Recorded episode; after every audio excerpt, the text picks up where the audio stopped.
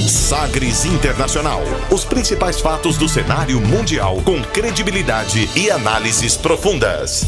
A contextualização histórica das últimas notícias com a apresentação de Rubens Salomão, comentários do professor de História Norberto Salomão e participação de especialistas. Um programa que vai além da notícia, com reflexões abalizadas sobre o panorama global.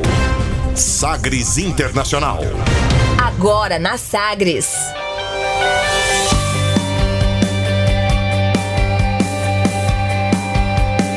Olá, estamos chegando com Sagres Internacional em mais uma edição. Eu sou Rubens Salomão e a partir de agora com você, ouvinte Sagres, os fatos precisos e análises credenciadas sobre os principais temas mundiais. E você confere nesta edição o tema do dia, o Clube dos Países Ricos, porque o Brasil ainda não conseguiu entrar na OCDE. Massacre na Nova Zelândia, o avanço da ideologia supremacista branca e da islamofobia. O Brexit, o divórcio cada vez mais sem saída no Reino Unido. Com o apoio de republicanos, o Senado barra a emergência de Trump para construir um muro na fronteira dos Estados Unidos com o México. Venezuelanos voltam à rotina de trabalho depois de apagão. Agora sim, o presidente Jair Bolsonaro viaja aos Estados Unidos para se encontrar com Donald Trump. E ainda a música número 1 um nas paradas na China. Você conectado com o mundo. Mundo. O mundo conectado a você. Sagres Internacional. E como sempre, o programa conta com a produção, comentários e do professor de História e Geopolítica Norberto Salomão. Oi, professor, tudo bem? Oi, Rubens, olá, ouvintes, tudo bem? Estamos aqui para refletir mais uma vez, né, com o maior prazer, para a gente falar sobre as coisas do mundo. Infelizmente, né, tivemos aí alguns acontecimentos terríveis, né, sobre os quais teremos que falar. É, chocantes, né? Acontecimentos chocantes aí nessa semana e a gente vai falar sobre isso. Começando o programa de hoje conferindo uma declaração de destaque nesta semana. Agora, as frases bem ou mal ditas por aí. Sì, però la.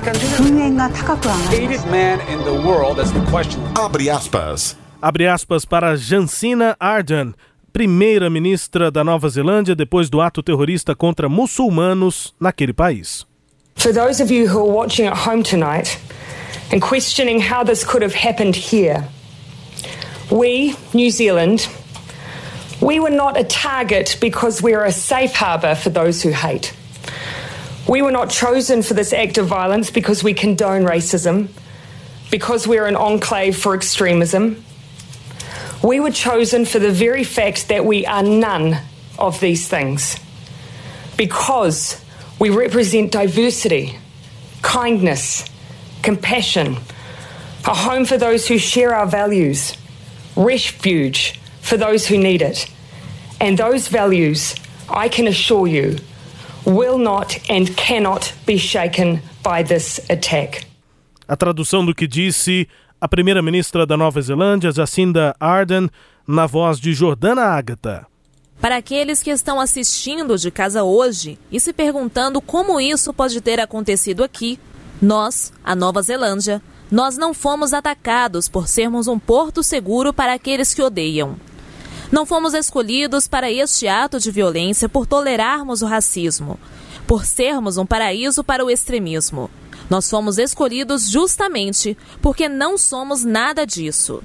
Porque representamos a diversidade, a bondade, a compaixão. Um lar para aqueles que compartilham nossos valores. Um refúgio para aqueles que necessitam. E esses valores, eu posso garantir a vocês, não serão e não poderão ser abalados por esse ataque. Na voz de Jordana Agatha, a tradução do que disse a primeira-ministra da Nova Zelândia, Jacinda Ardern. Brandon Tarrant, um australiano de 28 anos, matou e feriu cerca de uma centena de muçulmanos no início da tarde da última sexta-feira, na cidade de Christchurch, na Nova Zelândia, no horário local. Ele entrou fortemente armado com fuzis automáticos, espingardas em duas mesquitas daquela cidade, logo depois do início do horário de orações. A sexta-feira, é um dia sagrado para os muçulmanos, equivalente ao sábado dos judeus, ao domingo para os cristãos. Além de transmitir em vídeo o ato terrorista pela internet, esse assassino divulgou horas antes do massacre um manifesto com 74 páginas de pregações sobre a supremacia branca. Ele foi preso né, depois desses ataques. No texto, o autor assume a ação e elenca líderes racistas como heróis no arquivo intitulado de The Great Replacement, que quer dizer a grande substituição, Brandon Tarrant elenca as influências que o levaram a cometer esses ataques. Há inclusive uma menção ao Brasil. É a seguinte, abre aspas. O país aparece em uma seção intitulada Diversidade é fraqueza, no qual Tarrant diz que países diversos ao redor do mundo são locais de conflito social, político, religioso e étnico. É contra a diversidade, portanto, né? Ele afirma que a motivação incluiria criar uma atmosfera de medo e incitar a violência contra muçulmanos e descreve o ataque como mesmo um ato terrorista. E aí, em, um artigo, professor, ouvintes, o jornalista, analista internacional Guga Chakra, que é da Rede Globo, da Globo News, ele aponta que o terrorismo supremacista branco tem crescido ao longo dos últimos anos e já é considerado mais perigoso que o terrorismo jihadista em algumas nações. O atentado contra muçulmanos em duas mesquitas na Nova Zelândia demonstra a dimensão deste terrorismo com uma ideologia de suposta superioridade do branco ocidental, principalmente do europeu, e um sentimento islamofóbico e anti-imigrante. E aí o Guga Chakra questiona quem dissemina a ideologia terrorista supremacista branca. Estes supremacistas também atacam judeus, como no ataque a uma sinagoga em Pittsburgh em outubro, e atacam negros, como no ataque contra uma igreja frequentada pela comunidade negra em Charleston, na Carolina do Sul, nos Estados Unidos, em 2017. Também atacam jovens, como na Noruega anos atrás. Muçulmanos já foram atacados em atos terroristas, como aconteceu no Canadá, em Londres, agora na Nova Zelândia. Diferente da resposta com bombardeios, invasões a países do Oriente Médio no combate ao terror jihadista, como já vimos aí ao longo de tantos anos, o desafio agora é aqui no Ocidente combater terroristas que se organizam e atacam dentro de países ocidentais. Professor. É verdade, Rubens e ouvintes, o, o, essa situação é uma situação grave Inclusive, o responsável pelos atentados fez questão de afirmar que o mundo não está mais seguro. Então, quer dizer, esses atentados podem acontecer em qualquer lugar. É, outra coisa grave, quer dizer, primeiro ver é, qual o perfil que tem sido visto desse tipo de agressor. Ele é um sujeito normalmente pacato, oriundo de classe média baixa, com autoestima baixíssima e que parece joga todas as suas frustrações em cima de uma suposta. Uh, uh, miscigenação inadequada ou, ou avanço de grupos considerados por esses inferiores. Né? É, a gente realmente vive, é, após a, a, a queda do socialismo no leste europeu e, por conseguinte, o fim da chamada Guerra Fria, a gente observa que as ideologias elas entraram em crise. E nessa crise das ideologias, curiosamente, houve uma ascensão de variadas matizes de extrema direita. Não é? Então, é, é, é, é que não eram vistas desde o fim do nazismo, né? Todos se inspiram muito Sim, no nazismo. Na verdade, né? olha o que acontece. Havia alguns movimentos neonazistas, Rubens, desde a da, da década de 60, 70, mas eles eram inclusive ridicularizados. Não é? Mas quando você tem a quebra não é, da, da, da das ideologias, a, a, ou pelo menos uma, uma, uma diminuição da, daquela perspectiva ideológica, de uma bandeira, é, é, o que eu poderia dizer assim, parecia que o mundo já estava ordenado, não é? Havia, ou você era socialista, ou você era capitalista, ou você era, apoiava a União Soviética, ou apoiava os Estados Unidos. Quando isso, de certa forma, se quebra, há, há uma, uma, uma, Eu gosto muito do Zygmunt Bauman, não é? Um, que gosta de falar da pós-modernidade, em que ele fala das sociedades líquidas. Então é como se a coisa tivesse se liquefazendo. Você perde referências. Então aquele homem de, de classe média baixa, é, é com, com, baixa autoestima, é, cuja perspectiva para o futuro é, não, não, não, não, lhe apresenta nada de, de, de, de bom, Não, é? culpar não apresenta um sucesso. Não né, apresenta um sucesso para ele. E ele vai culpar quem? É o sistema? Não, porque ele, ele, ele acredita que o sistema capitalista é o sistema que pode dar as respostas e que quem tem competência vence nesse sistema.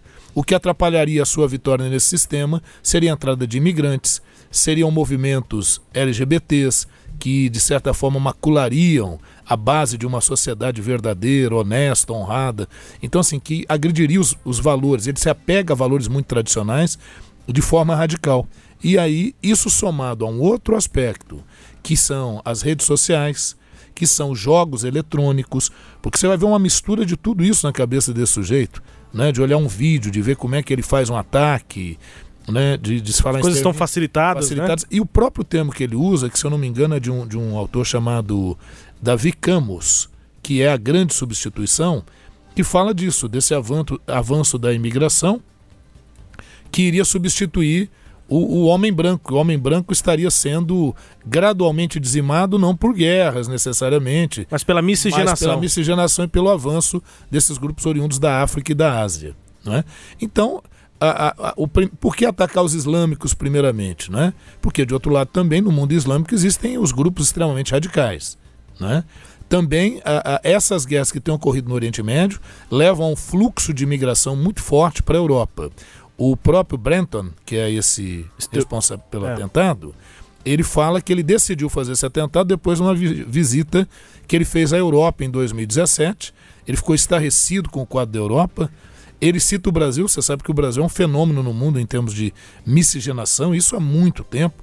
Inclusive no Brasil, um autor ah, chegou a falar da democracia racial, né? o Gilberto Freire, sociólogo brasileiro, que escreveu Casa Grande Senzala e tal, ele fala em democracia racial no Brasil. Foi muito criticado por isso, porque, na verdade, é, no Brasil nós não temos democracia racial. Né? No Brasil nós tivemos um intenso processo de miscigenação e não podemos confundir um intenso processo de miscigenação com democracia racial que representaria o respeito às etnias, né, às suas religiões, às suas manifestações populares, que na verdade a gente sabe que no Brasil isso não ocorre de forma tão franca. Né? Como se não houvesse racismo aqui. Né? Isso, né? como se não houvesse racismo, como se não houvesse a discriminação religiosa às religiões afro-brasileiras. Sim. Né? Então, não, não há essa democracia toda. É, outra questão também bastante interessante é no. Uh, o atentado foi feito no dia 16? Dia, dia 15 para eles, né? Dia 15. Sexta-feira, dia 15. Sexta-feira, dia 15 de março. E no dia 16, né? É, é 17 para nós, então? Isso, no dia 17. É. Ele foi apresentado ao tribunal. Exatamente. Então, já se apresentou ao tribunal, é, calado, praticamente não se manifestou. Parece também, né, Rubens, que houve, enquanto ele fazia esse atentado, ocorreram outros atentados lá na Nova Zelândia também. É, tinham outras pessoas envolvidas, envolvidas. É, que foram presas, três pessoas ao todo foram presas com envolvimento com esse Brenton, é, mas a maior quantidade de, de, mortes foram mesmo dos ataques que ele e fez. Ele fez e, e, as outras pessoas teriam auxiliado, né, Isso. né? Para tentar até distrair as autoridades enquanto os ataques aconteciam. Mas ele foi o principal responsável pelas mortes em uma mesquita, na primeira em que ele atacou, foram 41 mortes. É, no momento ali do ataque, tem muita gente ainda ferida que está nos hospitais. Pois é, agora assim, é, nós tivemos no Brasil, também na, na, na, mesma semana, o atentado lá em Suzano, no interior de São Paulo. Sim. Né?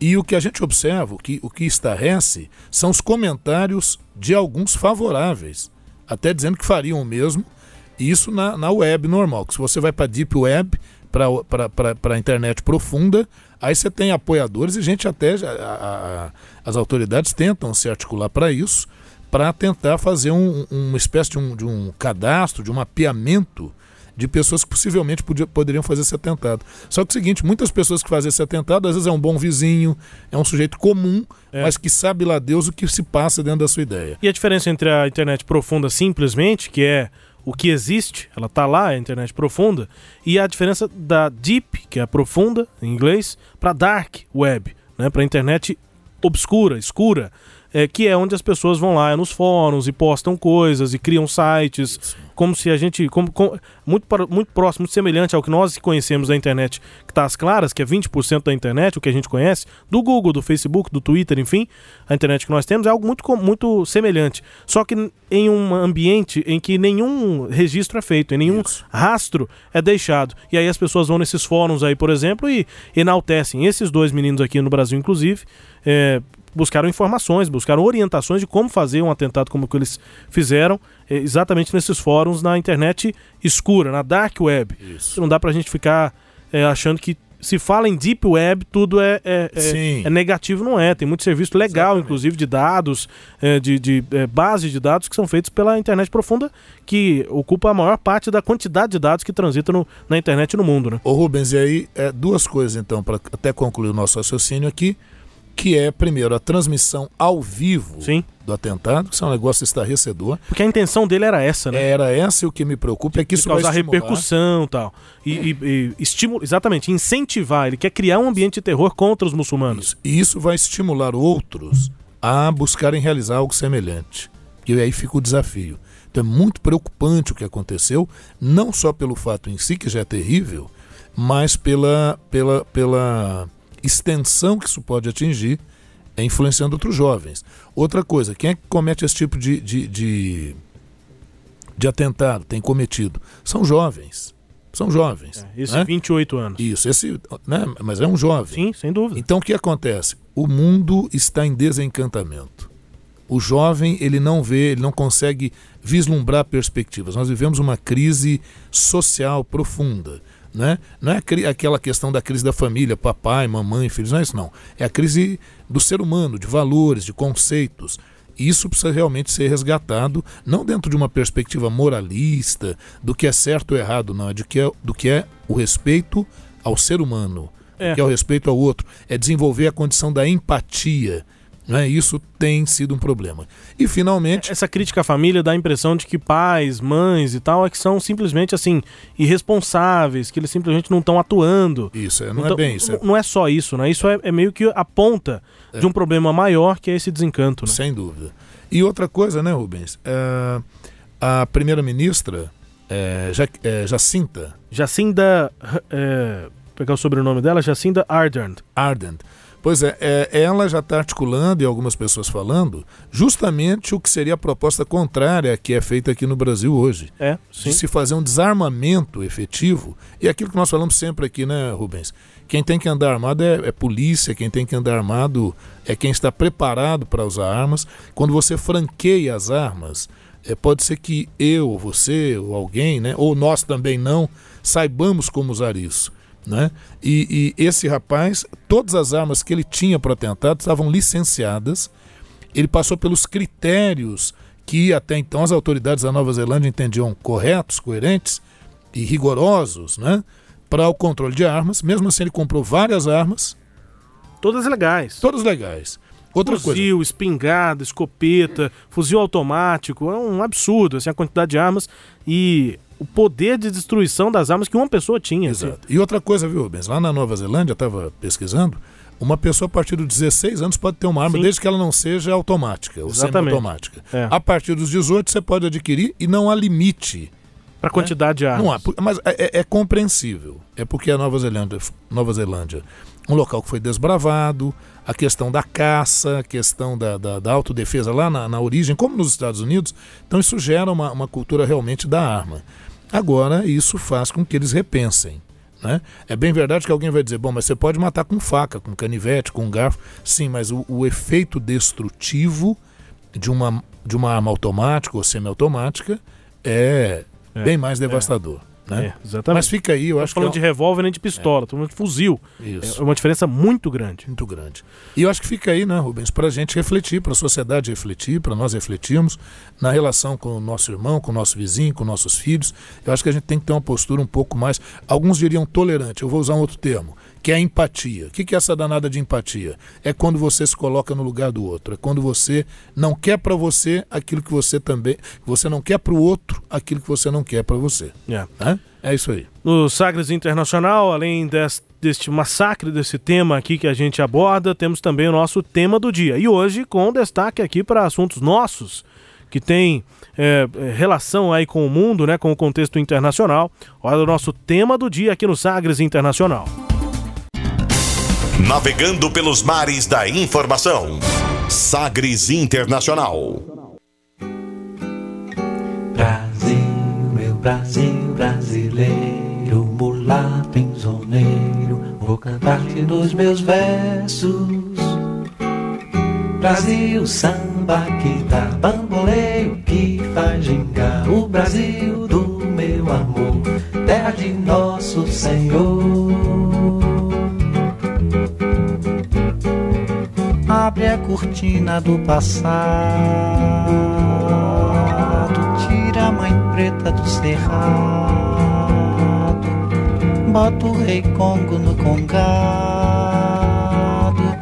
canta de novo trovador, a merencória, a luz da Para falar de Brasil, eu não podia ter escolhido uma música mais clichê. Mas Aquarela do Brasil é a música que representa o nosso país aí pelo mundo, no contexto internacional, na cultura internacional talvez, eh, poderia citar também, talvez até mais que essa, eh, provavelmente, a, a, Garota de Ipanema, né? Verdade. Tão regravada pelo mundo, sim, tem sim. até engraçado, né? versões em japonês, em coreano, em todas as línguas, mas essa música Aquarela do Brasil, aí na voz do, do João Gilberto, marca também aqui o nosso programa pra gente falar de Brasil no cenário internacional.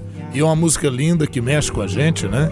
E, e, e quem que é o, o, autor dessa música? É o João Gilberto cantando, mas o autor, a composição é do Ari Barroso. Ari Barroso, grande Ari Barroso, grande compositor.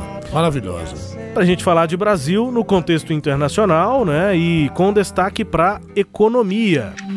É que o Brasil solicitou a adesão à Organização da Cooperação e Desenvolvimento Econômico, ao CDE. Essa solicitação do Brasil para aderir ao CDE aconteceu há dois anos, e naquela época a expectativa era de que o pedido de candidatura fosse até aprovado rapidamente. O país é o parceiro-chave na organização, conhecido como Clube dos Ricos, desde 2007. Mas desde então, desde o pedido feito, os trâmites empacaram por falta de acordo entre os países membros. Um dos principais empecilhos seria a posição do governo americano, governo dos Estados Unidos, que reluta em permitir a entrada simultânea de vários novos postulantes e quer que a Argentina tenha preferência. Uma nova oportunidade de avanço na questão foi perdida em junho do ano passado, de 2018, quando uma reunião, né, foi feita uma, a reunião é, do Ministerial Anual, é o evento mais importante da OCDE, e essa reunião não tomou uma decisão sobre esse assunto. Atualmente, além do Brasil, cinco países aguardam uma decisão sobre pedidos de adesão à OCDE.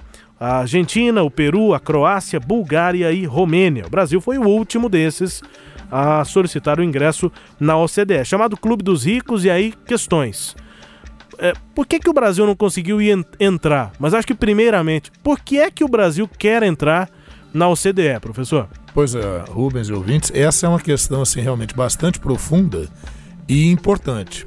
Porque, vejamos, o que é a OCDE?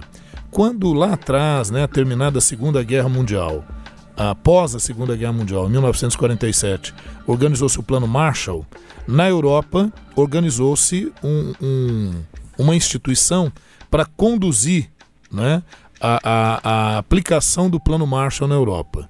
E aí era uma organização para o desenvolvimento econômico, essa era a ideia. Depois, mais tarde, em 1961, e, e, e por isso que em 2011 completou 50 anos da OCDE, é, criou-se efetivamente a OCDE, né, essa organização para cooperação e desenvolvimento econômico. É, é, é o Clube dos Ricos, né, alguns vão dizer a Série A né? a primeira divisão interna do, do, da economia internacional, lá estão eles. Sim. E, e a, o, o, o, objetivo desse, dessa organização, no, no seu site, né? Eu tive a curiosidade de entrar no site, tá em inglês e tal, mas dá para dá você ter uma compreensão razoável. É, é justamente a de garantir o, a democracia representativa, né? são princípios fundamentais, e a economia liberal. Então aí eu já começo respondendo inicialmente a sua pergunta. Por que, que o Brasil quer entrar? Eu respondo a sua pergunta já fazendo uma outra e a respondendo. Hum. A partir de quando o Brasil quis entrar? Sim. Qual era o contexto? Qual o contexto? É o contexto de derrubada da presidente Dilma, né, da, da, do impeachment da presidente Dilma, E quando entra o governo é, é, do vice-presidente Michel Temer, a política nacional começa a, a, a, se aproximar cada vez mais dos grupos é, que defendem a economia liberal, dos grupos de uma perspectiva um pouco mais conservadora, digamos assim. Porque aí, Rubens e ouvintes, vocês vão observar que o Brasil ele adotou uma postura é, de aproximação com países africanos, com países asiáticos. E aí você vai me perguntar, e tem um nome desse grupo? Tem. Esse grupo se formou em 1964, chama-se G77, porque surgiu com 77 países lá em 1964, com o objetivo de ter um, um grupo de países em desenvolvimento, principalmente no Cone Sul, né, no, no, hemisfério sul. Os e, antigos países do terceiro mundo, é né? essa ideia, é né? essa ideia do terceiro mundismo e tal. E, e, e sempre lembrando, né, Rubens, você falou, você me provoca, eu sou obrigado.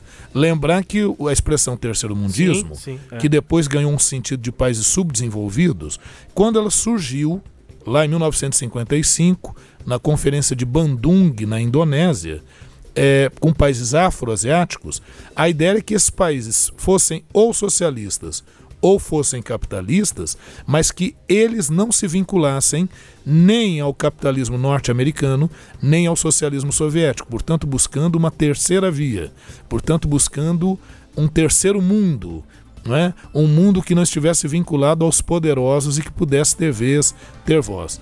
É? Então, o, o, o terceiro mundismo, na sua origem, ele propunha o não alinhamento no contexto de Guerra Fria de bipolarização, nem ao poderio norte-americano, nem ao poderio soviético. E, e, aí depois esse termo acabou caindo em desuso Por quê? E agora... Porque o, não, porque o projeto não deu certo. Como é que no mundo com essas duas grandes potências você conseguiria ter uma política autônoma? A China conseguiu isso, mas foi uma raridade. Então percebeu-se que o quê? Que a proposta do terceiro mundismo não conseguiu avançar justamente porque esses países eram muito dependentes. E a dependência econômica, é, e às vezes até militar e estratégica também, ela é uma das características do subdesenvolvimento. Subdesenvolvimento não é uma fase de desenvolvimento. Subdesenvolvimento é o nanismo de nações. São nações anãs, são nações nanicas. Bom, a OCDE, ela, ela envolve hoje 36 países, a sede dela está em Paris. É, e o Brasil antes não, não tinha esse interesse em entrar, porque a perspectiva do Brasil era justamente o de ser o protagonista de um grupo de países que hoje são 134 países, se eu não me engano, que fazem parte do, do, do G77. Outros também chamam do G77 mais a China. Então, que seria uma proposta mais alternativa àquele poder de países como os Estados Unidos, Reino Unido, as grandes nações europeias. A ideia originalmente é essa. Então, Rubens e ouvintes, a, o Brasil querer entrar para a, a OCDE envolve não só a entrada no, no clube dos países ricos, mas envolve também uma mudança da diplomacia brasileira. Compreendem ou não? Porque aí sim, sim. Eu, eu, eu, saio desse protagonismo. Inclusive, Rubens Requião, há um ano atrás, ele fez um pronunciamento no Senado dizendo que se o Brasil entrasse, ainda é época lá do governo Temer, se o Brasil entrasse na OCDE, a gente estaria retomando o nosso complexo de vira-latas. Porque a gente sairia de uma posição de, de pretensão de um protagonismo para nos tornarmos aí lacaios do interesse dos grandes bancos, dos, dos grandes interesses corporativos internacionais. Bom, esse é um lado.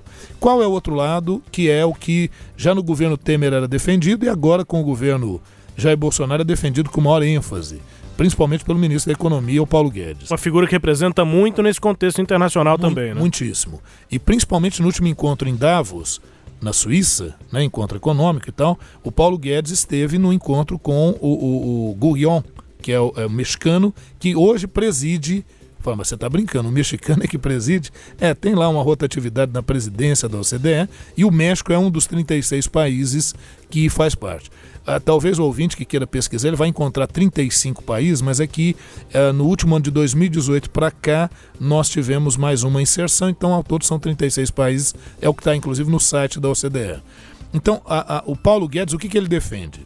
Ele defende o seguinte, que a entrada na OCDE seria muito benéfica para o Brasil, porque o Brasil entraria justamente na lógica do, do, do, da economia liberal que hoje é o que está estabelecido pelo mundo. Uhum. Isso alçaria o Brasil a um status interessante, acordos internacionais importantes e atrairia investimentos internacionais. Ok. Por que, que o Brasil ainda não entrou na OCDE? O que, que acontece? A gente precisa do aval. É um clube. É o Country Club né, Country Club. da economia. Sim. Então, para você entrar, você tem que, obviamente, ser apresentado por alguém, né, que vai te, te franquear a entrada. E os membros, os 36 membros, têm que concordar com a sua entrada. O Brasil, hoje, ele já participa como um membro é, observador nesse, nessa condição. Israel faz parte, né? Estados Unidos faz parte, a Rússia deveria fazer parte, mas tendo em vista aquela questão da Ucrânia, estava em andamento o processo para a entrada da Rússia. Mas em 2014, se eu não me engano, naquele processo com a Ucrânia, a, a intervenção na Crimeia, da, do Putin na Crimeia, aí eles suspenderam o processo da acessão, como é chamado o termo, para que você a, a, a, possa fazer parte desse clube. Então, no caso do Brasil, por que, que o Brasil ainda não entrou? O Brasil ainda não entrou porque ele tem que cumprir uma série de requisitos. Por exemplo, uma política fiscal mais rigorosa, por exemplo, um combate efetivo contra a corrupção. Só na política fiscal, estou lembrando aqui de notícias fazendo pesquisa de que tem uma consideração de que o Brasil poderia até aumentar a IOF, né? É, mas a, a questão de aumentar o IOF é, aí é uma questão do governo brasileiro e não da OCDE. A não, questão... não da OCDE, mas seria Sim. uma tentativa de sinalização. Não, é porque eu precisaria compensar, né? Então, olha o que, que acontece. Como hoje você tem vários, várias alíquotas do câmbio, dependendo da operação que você for fazer, então compra internacional com cartão de crédito, é a alíquota mais alta, são uhum. 6,5%, se eu não me engano. É, é, transações de empresas nacionais comprando insumos internacionais, então a alíquota já é menor. Então, se eu não me engano, hoje são seis alíquotas diferentes é, é, é sobre o câmbio. Então, a, a, você, a OCDE, é uma das, das sugestões, né, digamos assim, era de que o Brasil reduzisse essa quantidade de câmbio, porque, Rubens, quanto mais alíquotas você tem, é, mais instável fica a atuação do capital. Concorda comigo? Sim, sem dúvida. Então o governo brasileiro, o, o Paulo Guedes está acenando com o seguinte para a OCDE. Olha, a gente pode até eliminar isso, deixar uma ou duas, ou no máximo três alíquotas, mas aí uma forma de eu compensar perdas seria aumentando a, a, a, o valor do IOF sobre essas operações, porque aí eu vou ter que reduzir as alíquotas sobre o câmbio. Né? Essa é uma questão. E aí, por que, que o Brasil não entrou ainda?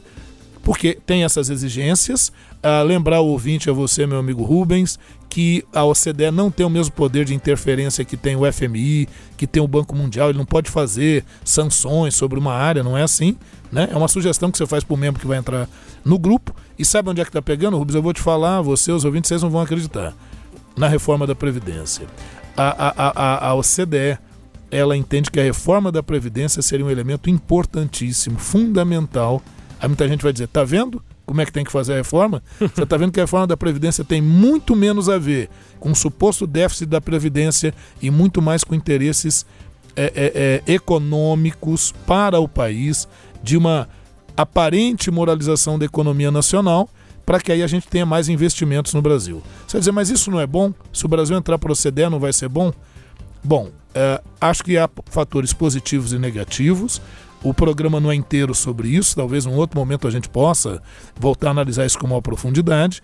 Mas o bom ou ruim é, depende muito. Se não vejamos, o México não só faz parte da OCDE, como hoje quem preside a OCDE é um mexicano. E me parece que a situação do México não é, é. das melhores do mundo. Sem então, dúvida. cuidado para não se iludir muito com esse, digamos assim, ó, vou terminar poeticamente, hein, Rubens? Com o canto das sereias. É. Nós vamos voltar a falar sobre isso aqui, mas um momento importante é a visita, a viagem de Jair Bolsonaro aos Estados Unidos, que acontece nessa próxima semana. Nós vamos falar aqui quais são as perspectivas dessa viagem, já no próximo bloco. E ainda, o Brexit.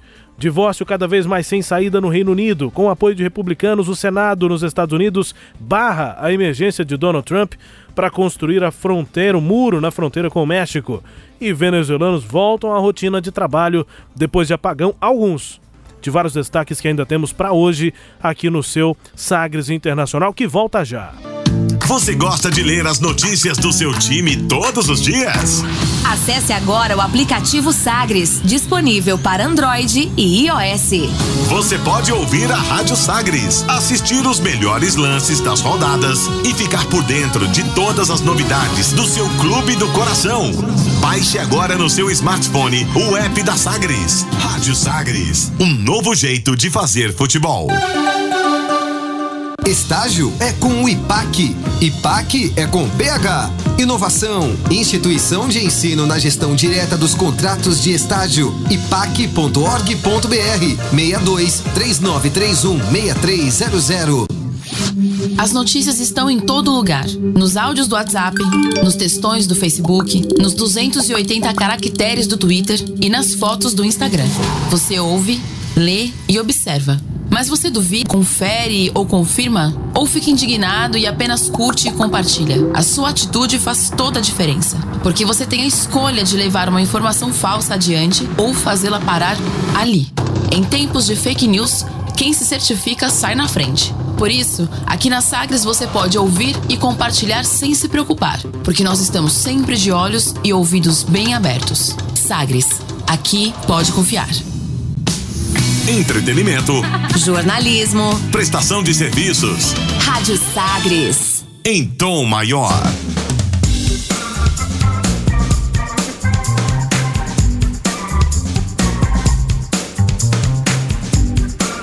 De volta no seu Sagres Internacional com os destaques de hoje. Aqui na minha apresentação, Rubens Salomão, os comentários do professor de História e Geopolítica Norberto Salomão. A partir de agora, para girar as informações pelo mundo. Velas ao mar. E com os destaques de hoje, você vai conferir, né, de votação em votação no parlamento britânico, o processo de saída do Reino Unido da União Europeia fica cada vez mais desgastado, aprofundando uma grande eh, diferença entre a Câmara dos Comuns, o parlamento, e a primeira-ministra Theresa May, entre ela e o seu partido, e entre ela e o bloco europeu. Tumultuado divórcio entrou no plano de sa... em um plano e sem saída. Na última votação, foi uma apertada minor... maioria. O parlamento negou a saída do Reino Unido do bloco europeu sem um acordo. Ou seja, não vai acontecer a saída sem que um acordo seja definido. E eh, era o que era defendido pela primeira-ministra Theresa May. Na oportunidade, ela, que já estava rouca, foi bastante interrompida e agora você entende como é que é e como foi o clima lá no parlamento britânico no momento de votação e com Theresa May falando. The House has today provided a clear majority against leaving without a deal. However, I will repeat what I have said before.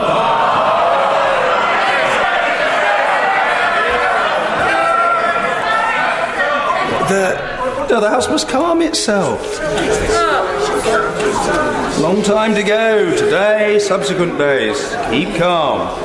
The Prime Minister. Mr. Speaker, these, these are about the choices that this House faces. The legal default, the legal default in UK and EU law remains that the UK will leave the EU without a deal unless, unless, unless something else is agreed. The onus is now on every one of us in this House to find out what that is. Deu pra sentir o clima, né? O que, é o clima lá no parlamento britânico, né? Sempre assim. Mas com a Theresa May bastante questionada e rouca, sem conseguir se impor pela voz, ela tinha que parar. Quando, naquele primeiro momento em que ela falou, e aí a gente ouviu tantos gritos, o presidente teve que in- fazer uma intervenção e aí ela voltou a falar, quando ela parou de falar, ela se sentou. não tinha muito o que ela fazer, porque ela não tinha voz pra tentar se impor. E nem ar, né? Nem ar. Quase nem ar. É. Não, lá usando um termo, né, do cotidiano, aí, lá o bicho pega. o bicho pega. Ah, não é, não é fácil não. E, e- e na medida em que a primeira-ministra vai falando, as pessoas se manifestam, os, os parlamentares se manifestam. É, e aí o que, que ela E vinha há debate, dizendo? não se fala sozinho lá. A palavra tá eu com acho- ela, mas tem um debate Sim. acontecendo, né? É.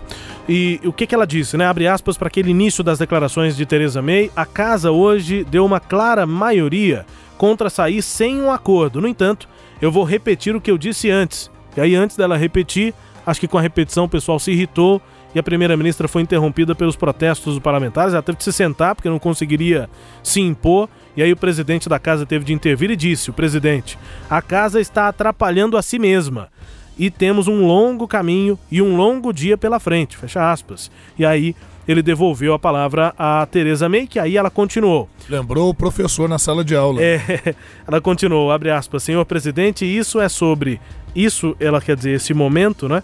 É sobre as escolhas que essa casa enfrenta. A lei aprovada define que o Reino Unido poderá sair sem um acordo, a não ser, e aí o pessoal vai gritando, ela repete, a não ser quando ela fica dizendo unless, a não ser que outra coisa seja acordada. O ônus é desta casa de encontrar qual será esse acordo. Pois é, o parlamento rejeitou duas vezes o acordo sobre o Brexit proposto pela primeira-ministra e, em uma nova derrota para a Premier, descartou abandonar a União Europeia sem acordo.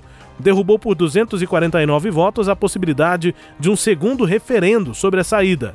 Mas uma maioria de 412 contra 202 deputados aceitou a oferta do governo de pedir ao bloco europeu para prorrogar a data da retirada, que ocorreria em apenas 15 dias. Em troca, o acordo para a saída vai ser votado pela terceira vez na próxima semana. A União Europeia terá de aceitar formalmente essa extensão do prazo já sinalizada pelos principais caciques, né, os principais líderes europeus em Bruxelas.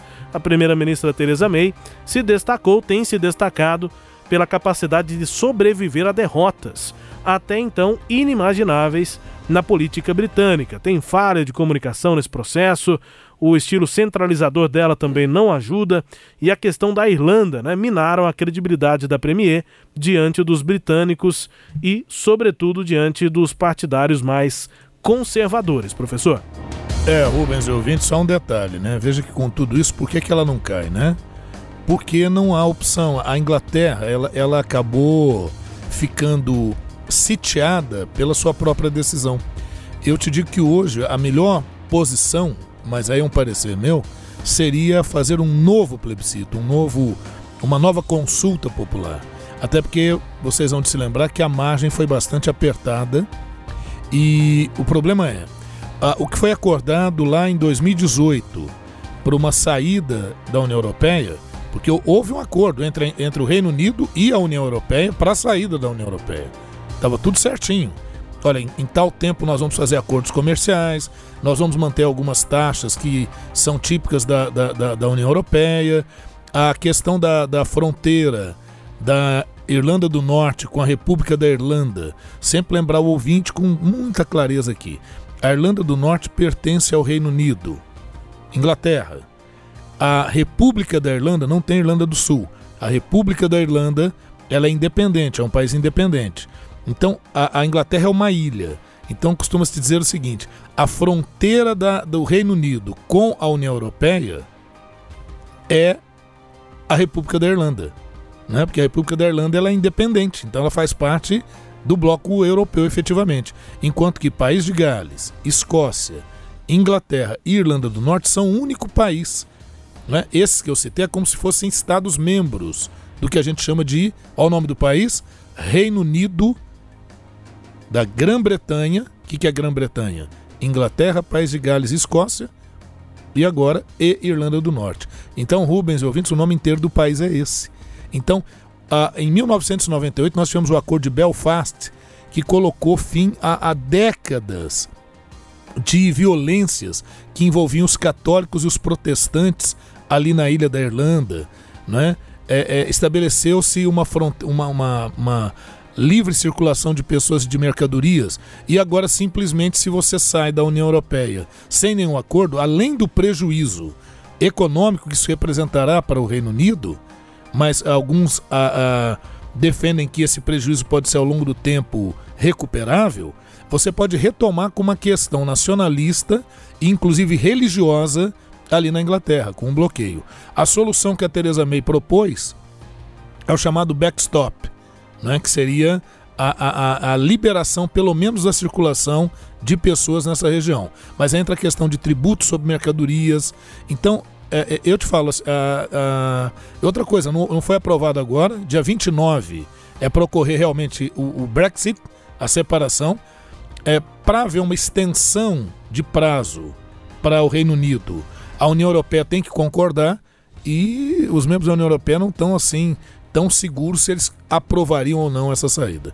É só uma, uma questãozinha, não para você em si, Rubens, mas na medida que você for lendo, você disse, a União Europeia terá que aceitar.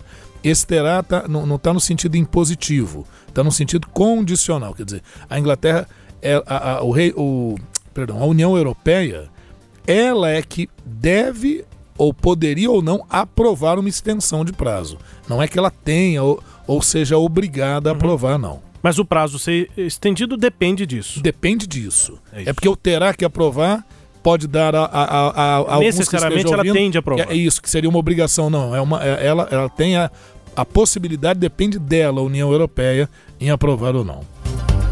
Olha, o Senado americano aprovou uma resolução que barra a declaração de emergência nacional decretada por Donald Trump em fevereiro para remanejar recursos do orçamento e assim garantir a construção de um muro na fronteira com o México. O presidente, porém, usou pela primeira vez o poder de veto para reverter essa medida, o que pode refletir perda de controle do legislativo, inclusive dentro do partido dele, o Partido Republicano, em votações fundamentais para o governo. O Senado, portanto, rejeitou a, a resolução, né, a declaração de emergência nacional de Donald Trump, e aí Donald Trump teve de usar o veto e disse. Congress's vote to deny the crisis on the southern border is a vote against reality. It's against reality. It is a tremendous national emergency. It is a tremendous crisis. Last month, more than 76,000 illegal migrants arrived at our border. We're on track for a million illegal aliens to rush our borders. People hate the word invasion, but that's what it is. It's an invasion of drugs and criminals and people. We have no idea who they are. O que foi que ele disse, hein? Que disse o Donald Trump? A tradução na voz de Johan Germano. A decisão do governo nega a crise na fronteira sul. A votação contraria a realidade. Essa é uma grande emergência nacional. No último mês, 60 mil imigrantes ilegais chegaram na nossa fronteira e estamos rastreando um milhão de imigrantes. As pessoas odeiam a palavra invasores, mas é o que é: uma invasão de drogas e criminosos. Não temos ideia de quem eles são.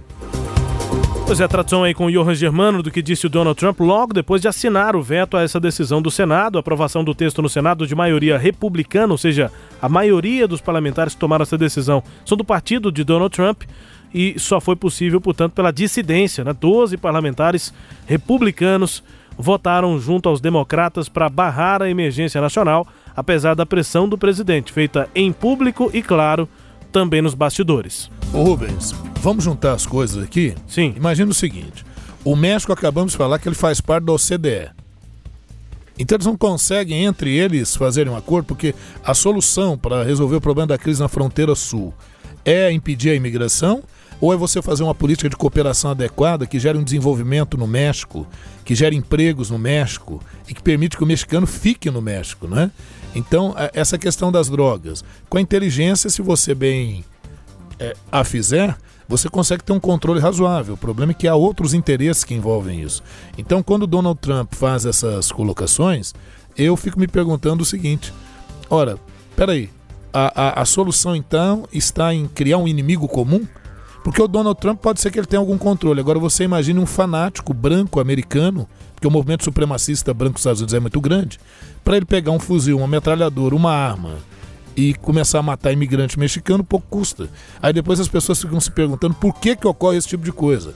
Ora, uma liderança da importância do presidente dos Estados Unidos gera um discurso, em minha opinião, posso estar enganado, mas um discurso equivocado como esse, ele só alimenta ódio. Condenando ele não alimenta pessoas... a solução. É. E outra coisa, ele quer uma queda de braço com o Congresso. É bom lembrar que os Estados Unidos é, por enquanto, uma democracia.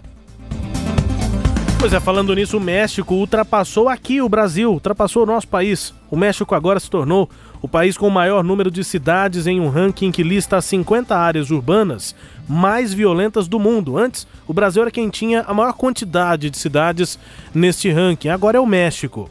15 municípios mexicanos integram esse ranking e agora o Brasil tem 14 cidades nesse levantamento. Foi produzido pela organização Conselho Cidadão para a Segurança Pública e a Justiça Penal do México considera cidades com mais de 300 mil habitantes. Tijuana, no norte do México, próximo à fronteira com os Estados Unidos, foi classificada como a cidade mais violenta do mundo em 2018, seguida de Acapulco, também mexicana, e Caracas, capital da Venezuela. Falando em Venezuela, angustiados pela sobrevivência, os venezuelanos retomaram nesta semana as atividades de trabalho depois de uma semana de paralisação por causa de um apagão sem precedentes que aprofundou a grave crise econômica e política no país e que atinge a vital produção de petróleo. Aumentando a pressão depois do caos provocado pelo corte no fornecimento de energia elétrica, o líder opositor Juan Guaidó convocou assembleias comunitárias a partir deste fim de semana para organizar a próxima etapa de sua ofensiva para tentar tirar o presidente Nicolás Maduro do poder. Uma passeata até o Palácio Miraflores, em Caracas, foi realizada neste fim de semana. E le digo algo, não ha sido a través da persecução, não vai ser a través da ameaça que nos vão a detener. Aquí estamos y estamos más fuertes, unidos que nunca. Aquí estamos y estamos mucho más fuertes que nunca. A tradução de Johan Germano. Lhes digo o seguinte: não será pela persecução, não vai ser através da ameaça que vão vencer. Aqui estamos e estamos mais fortes do que nunca. Crise na Venezuela, professor. Quais são os próximos passos? Uh, me parece, a minha impressão, de que agora é um compasso de espera, né? nessa divisão lá política. Exatamente, é um compasso de espera. A cada momento, o Nicolás Maduro ele ele está cada vez mais encurralado pelas circunstâncias, principalmente internacionais. A crise interna é muito forte e o problema, crise energética na Venezuela parece um absurdo, né? Porque a, a Venezuela tem um potencial de produção de energia fantástico. Porém, as linhas de transmissão elas é, é, estão num processo realmente muito decadente, né? a, a empresa de petróleo, a PDVSA, é marcada por corrupção, por desvios, né? um escândalo semelhante, ou talvez até pior que o da Petrobras, nossa aqui. É. Então, isso acaba aparecendo. O, o, o, Nicolás Maduro quis afirmar que foi um ataque cibernético dos Estados Unidos, né? que teria a, a, a, causado uma pane no sistema de transmissão, mas se você pegar a história da Venezuela, você vê que desde 2010 a Venezuela apresenta alguns momentos de crise na transmissão de energia, porque você precisa investir recursos adequadamente. Outro problema que houve na Venezuela é que a Venezuela comprou muito equipamento de países ditos aliados, só que esses equipamentos, na verdade, bem obsoletos. Então acabou comprando ferro velho, né, digamos assim. Então esse é um problema. Agora, o Guaidó se mantém firme nessa posição. Uma intervenção internacional absolutamente não é adequada. Primeiro, porque gera um precedente horroroso. Segundo, que para fazer uma intervenção você precisaria da aprovação do Conselho de Segurança da ONU. E, e, o Conselho de Segurança da ONU é composto, entre outros países, por Rússia e China. E Rússia e China são apoiadores até o momento da Venezuela. Então muita gente está dizendo: ah, se o Maduro perdeu o apoio das Forças Armadas na Venezuela, ele cai. É, mas para ele perder o apoio das Forças Armadas na Venezuela, ele teria que perder, eu entendo antes, o apoio da Rússia e da China. Porque é aí que tem chegado algum tipo de recurso e que ainda o mantém no poder. É realmente um compasso de espera.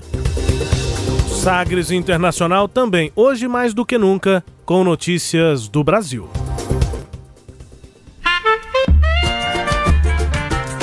O Ernesto nos convidou. Brasil Internacional.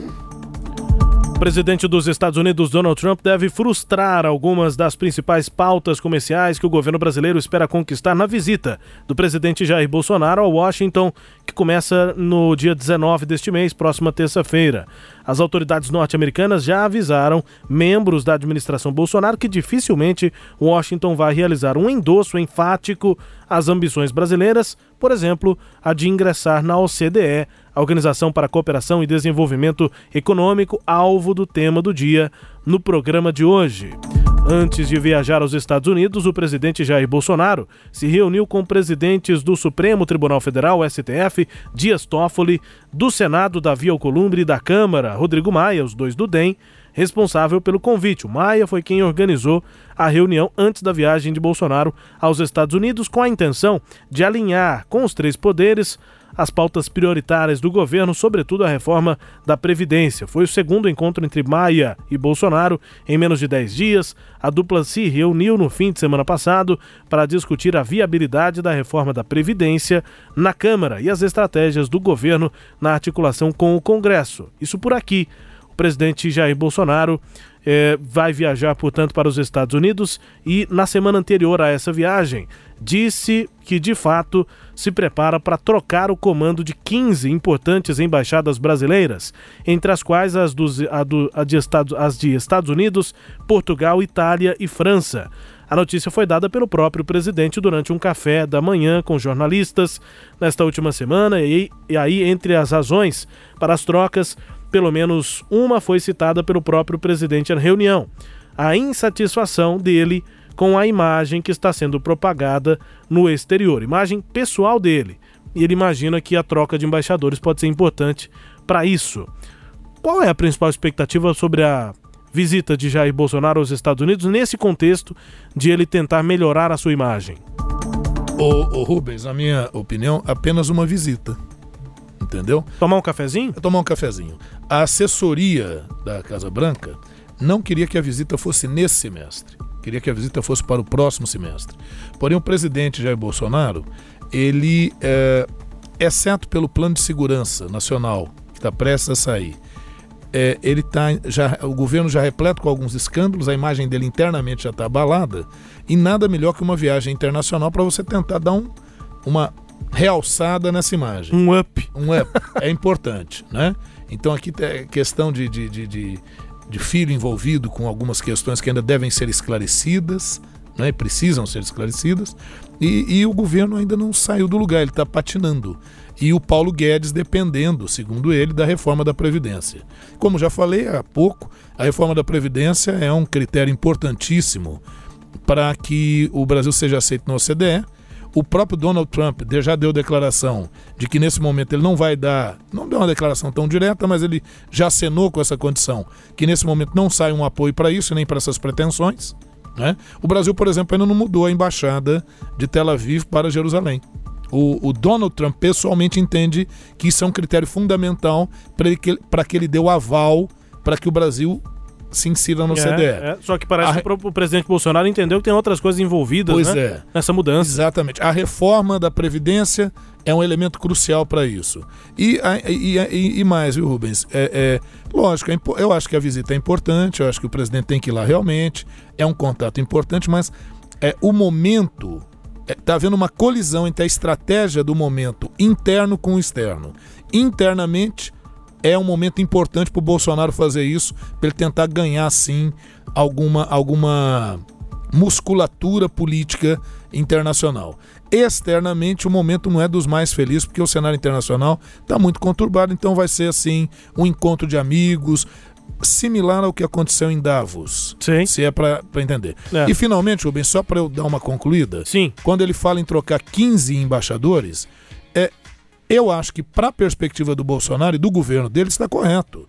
Porque a, a, perspectiva diplomática brasileira anterior a esse governo era uma. Isso é e normal. já começava a mudar é. no governo Temer. Né? Era uma perspectiva, como eu já disse, mais de protagonista do hemisfério sul e tal. Agora o Brasil quer aceder, né? e essa é a palavra, ao, ao, ao acessar a OCDE, e tem que acenar também com esse tipo de movimentação e de troca de diplomatas. Né? Então a imagem aí não é bem só dele, eu acho que é até da, da linha que o governo dele quer dar de conduta internacional do Brasil. É. Daqui a pouco nós vamos registrar aqui os número, o número um, né? A música é, mais tocada na China.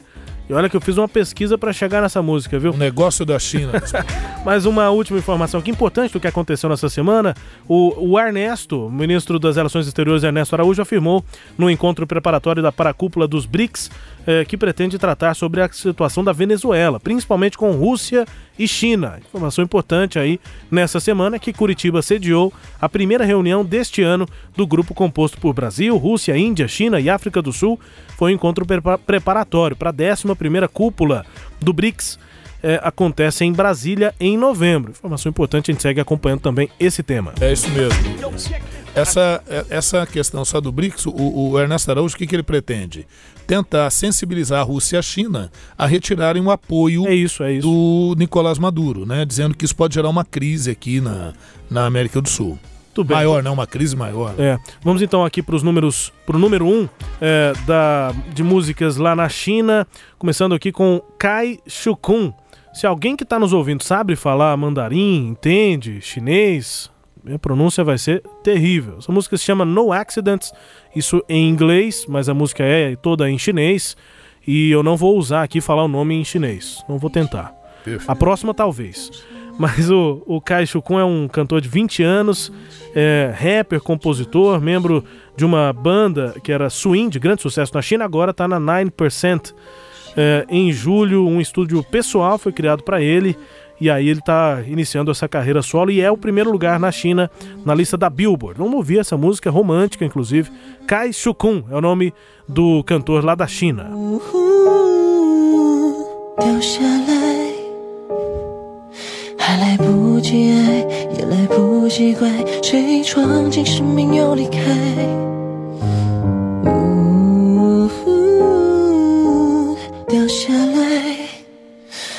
还是意外，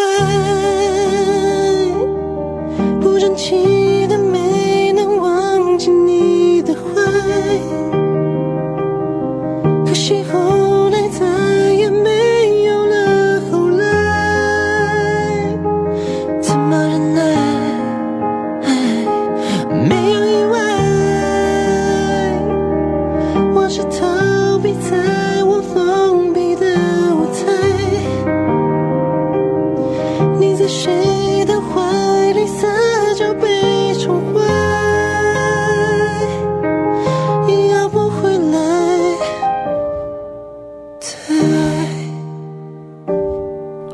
eu acho que o Kai Shukun canta demais, viu? Música romântica, assim, bem lenta, né? Música romântica e algum trecho, um trecho aqui dessa letra, a abertura e um pouquinho do refrão. A noite caiu devagar, a lua está buscando escondida por estrelas para substituir e a pequena princesa também retirou a coroa. Enquanto chega quieta, eu caí, tive a chance de amar.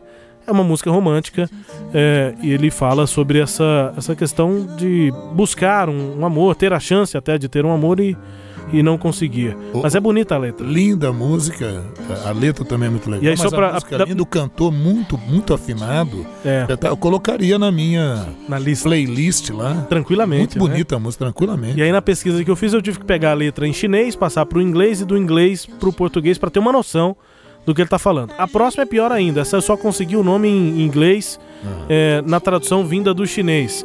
Peguei uma música também a mais aqui da China pra gente poder entender, além dessa, desse clima mais romântico, um outro clima aqui também que faz muito sucesso na China. Aí eu fui pro, pra lista do Shazam, é um aplicativo que mede bastante as músicas que são tocadas nos celulares. E não dá pra falar, né, da quantidade, do, do tamanho que é, é, esse mercado eletrônico, quantas pessoas estão conectadas na China, apesar de não ter as mesmas redes que nós temos, enfim. Mas de É, qualquer forma é um referencial. é um referencial também. E aí no Shazam, muitas músicas ocidentais, que também são tocadas lá. E na lista, a primeira chinesa, a primeira nacional, é essa aqui. A música se chama Out of the Mountain. Tô falando o nome em inglês, seria Fora da Montanha. Mas essa música nem foi traduzida para o inglês ainda, então só tem o nome lá em, em chinês. É, Fora da Montanha. E a, a autoria é do Flower Por- Porridge, com a participação do Wang Shengnan. É, vamos ouvir aqui a música então. É Fora da Montanha, Out of the Mountain.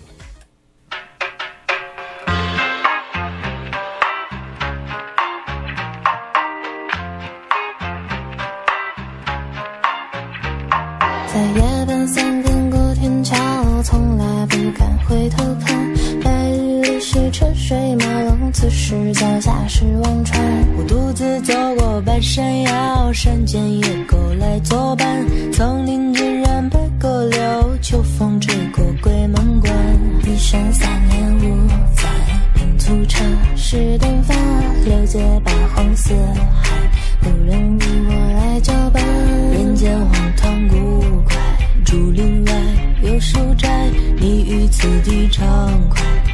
可来者不善，善者不来。说装模作样在瞎掰，还是他们本就心怀不开，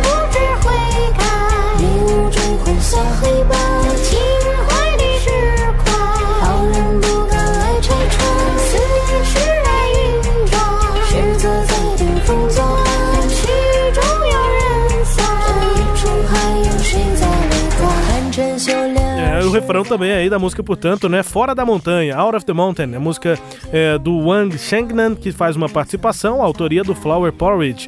Tô falando os nomes aqui que eles usam em inglês, mas a música toda é, é em chinês, né? É, basicamente está falando sobre ah, reencontro consigo mesmo, fala sobre ah, os desafios que se tem na vida é, e que, no fim, é, o que não é bom acaba é, sendo bom, acaba acontecendo. O que não é bom também acontece, mais ou menos. Tem um, um, um ditado assim em inglês bem famoso nesse sentido, que é M's acontecem. Isso. É, que são coisas ruins também acontecem em vida que segue a música mais nesse sentido motivacional. E Mas é um ritmo legal, né? É legal, eu tô achando que os chineses estão sabendo Ó o refrão aí. produzir. Produzindo bem, né? Música com qualidade. Eu gostei. Bom, número 1 um é da China em dois rankings aqui da Billboard, como a gente sempre faz, e dessa vez também no Shazam, um aplicativo aí de música para celulares, é, que também faz essa medição do que é mais tocado no mundo. Ô Rubens, queria deixar até uma sugestão nossa aqui para um próximo programa, vamos ver se a gente consegue fazer. Hum. Onde é que tá tocando música brasileira fora Boa. daqui?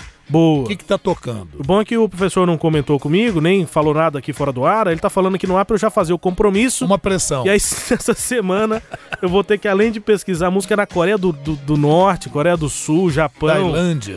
Agora eu vou ter que pesquisar onde é que tá tocando Mas uma- música a brasileira. ideia não é boa, não? Não, é boa e eu acho que é até mais fácil, né? Porque o mercado me ajuda pra isso. Mercado brasileiro, né? Pra onde que tá indo, para onde estão indo os grandes artistas, tem gente fazendo turnê e tal. E isso é, também é onde, onde toca muita música brasileira. É uma boa, eu gostei. Além de falar da música de algum país, a nossa, né? Música do nosso Fora país. daqui. Pra onde que ela tá indo. Tudo bem. Fica assim. Muito bem, Rubens ouvintes, foi um prazer estar aqui mais uma vez. Espero que a gente tenha sido claro, né? Que vocês tenham entendido o que a gente falou aí. E na próxima oportunidade tocaremos novos temas, novas problemáticas aí pelo mundo. Ouvinte, participe com a gente aqui do nosso programa Sagres Internacional. A gente eh, se esforça bastante para tentar trazer um produto interessante aqui para vocês que tragam aqui para sua programação um pouco de informação, tentar elucidar alguma coisa.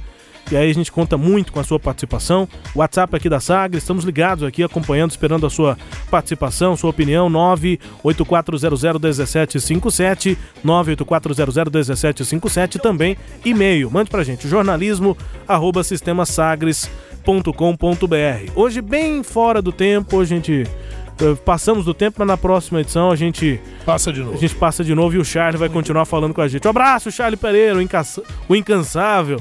Tchau, tchau, professor. Vamos Ah, tá. Um abraço pessoal do esporte aí também. Um abraço.